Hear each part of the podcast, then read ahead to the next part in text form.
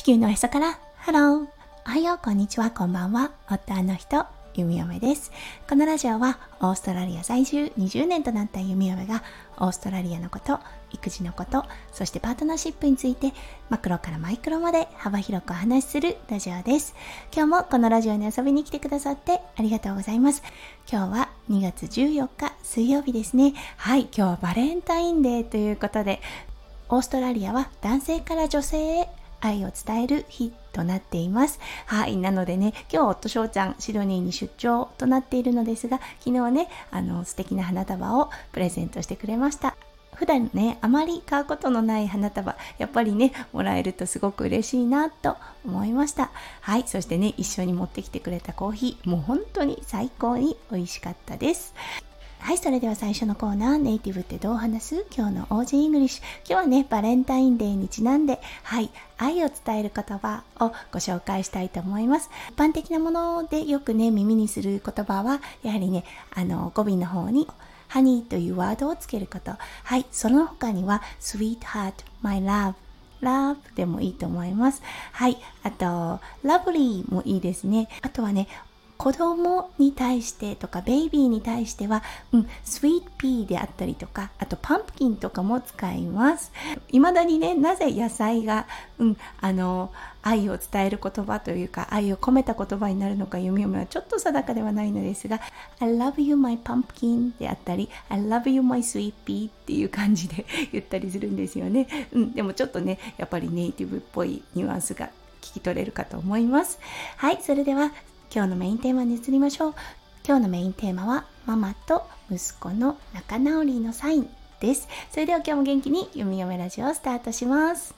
はい昨日だったんですがうんあの息子くん火曜日はね結構今忙しいんですよね。午前中にミュージックレッスンが入っていて、そして午後にはね、空手が入っています。はい。そしてね、うん、あの、今年初のミュージックレッスン。昨日はね、あーって思いました。そう、あの、息子くん、本当に、あの、頑固というかね、意志が強い子だなって、改めて感じたんですがそうあのアクティビティの一環でねホワイトボードに今の感情を書きましょうというものがあったんですよね。であの1人ずつ音楽に合わせながらどんな気持ちなのかっていうのをホワイトボードに書き出していくものがありました。はいそしてね息子くんはもうそこではいもうあのホワイトボードいっぱいにねいろいろものを書きたくなってしまったんですよね、うん、でもあの息子くんが終わるのをみんなはねしっかりとじっと待ってるような状態です。そうなのでねあの先生も促しますし読み嫁も促してしまった。そこでねもう雲行きが完全に怪しくなってってはいもうそこからあのメルトダウンですよね。感触を起こしてしまいました。レッスンが終わるまでずっとそんな感じであのもうね拉致が開かないので帰ろうって声かけてもまだ帰りたくないというような。なのでねレッスン自体は楽しいけどでも心の中にわだかまりがあるというような状態だったと思うんですね。うん難難しいですよね。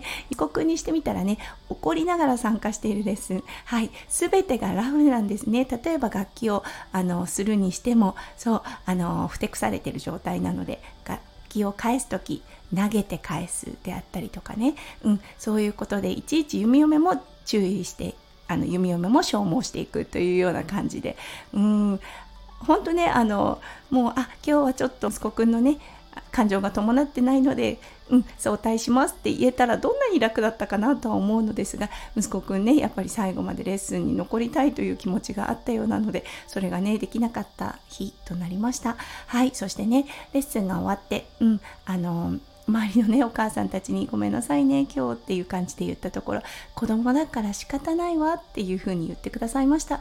もう本当にねその言葉に読み読めどれだけ救われたか。はい。あのそしてね息子くんとあの帰り道ですねしっかりとお話をしました。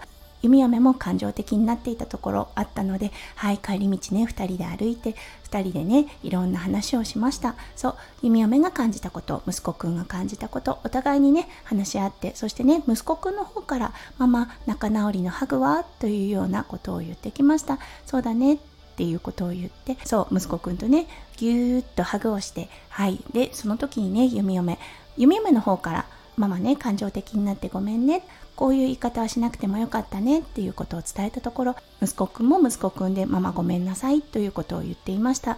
昔のね弓嫁を思い起こすとこの切り替えがものすごく難しかったなって思うんです。今はねあのなるべくそうちゃんと仲直りのサインということをしたらその後はねあまりぐちぐちと言わないようにねちねちぐちぐちと言わないように心がけています。はい。息子くんは息子くんで、4歳児の体でそれをしっかり感じてると思います。そう、あの、忘れてしまうかもしれませんが、心のどこかね、一部に残っていると思うんですね。そう、なのでね、なるべく切り替える。そしてね、切り替えた後は、うん、あの、そこには触れない。そう、これね、夫婦間にも言えることだと思います。そう、話し合いが終わったらそれをね何年か後にネチネチと出すことは本当に有効じゃないですよね。そうそれと同じようにね子育てもそうかなと思いました。はいなのでねうん、あの今現在子育てをされてるお母さんお父さんもうねイライラしてしまうこと絶対あると思います。だけど話し合いが終わった後自分の方から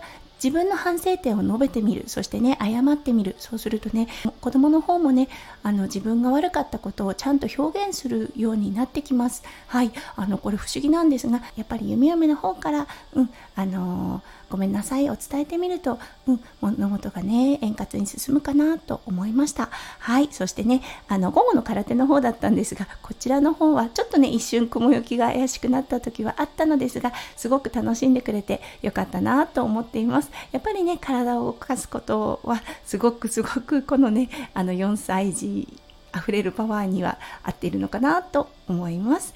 はい、それでは今日も最後まで聞いてくださって本当にありがとうございました。皆さんの一日がキラキラがいっぱいいっぱい詰まった素敵な素敵なものでありますよう、弓嫁心からお祈りいたしております。それではまた明日の配信でお会いしましょう。地球のおへそから、ハロー、弓嫁ラジオ、弓嫁でした。じゃあね、バイバイ。